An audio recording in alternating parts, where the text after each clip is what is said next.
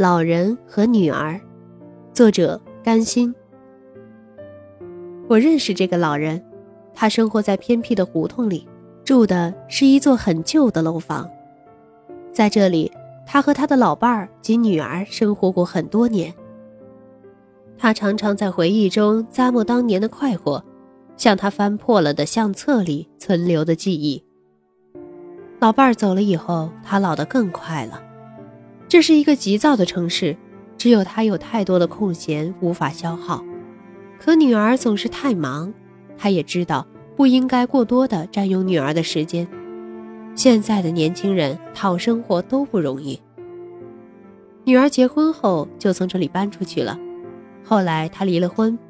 他在替女儿伤心之余，又有点庆幸，满以为他肯回来和他同住，但是没有。女儿在外边租了房子，她不想让别人知道她生活在这个贫穷的小胡同里，而不是希望过上更富裕、舒适的生活。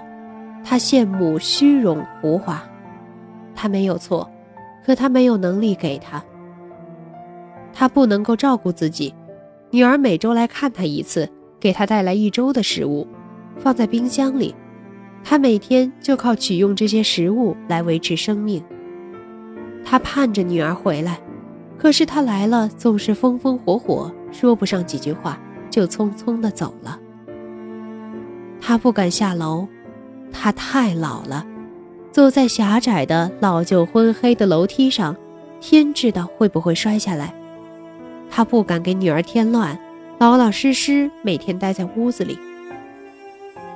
在他的窗户外边，原来有个街道幼儿园。看孩子们嬉闹是他最大的娱乐。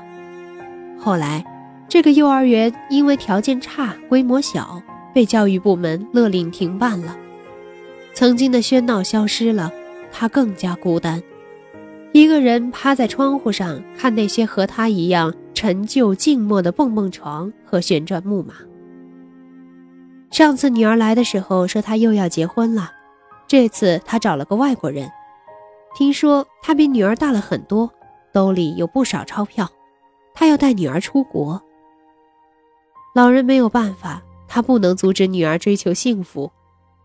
临走前，女儿得给他安置个合适的地方，他已经联系好了，打算送他到市郊的养老院去。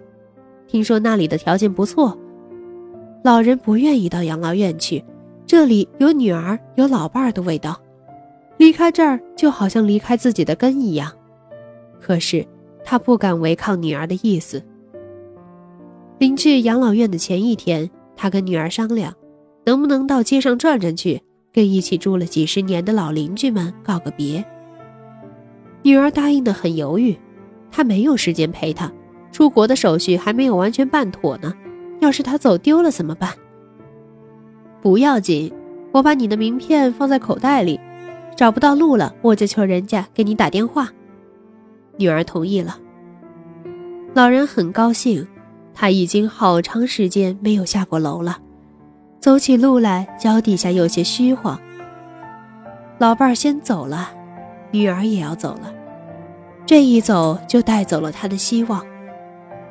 唉，人为什么要老呢？却又老而不死。就像一台废旧的、没有任何价值的机器，只能成为人家的累赘。阳光晃得他眼昏，还有一种喝多了酒一般的迷醉。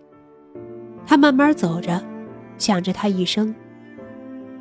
他曾经年轻英俊，喜爱运动，曾经是厂里的篮球中锋，但那已经是很久以前的事儿了。现在他老态龙钟，步履蹒跚。出来时间不短了，再不回去，女儿会担心的。他慢慢转回身，走向那条生活了多年的胡同。一个年幼的孩子哈哈大笑，从他面前冲过，后面追着另一个稍大一些的孩子。他们冲得太突然了，在老人对面的马路上驶过来一辆汽车。这一切太突然了，老人来不及摇头叹气，他仿佛回到了几十年前的篮球场上。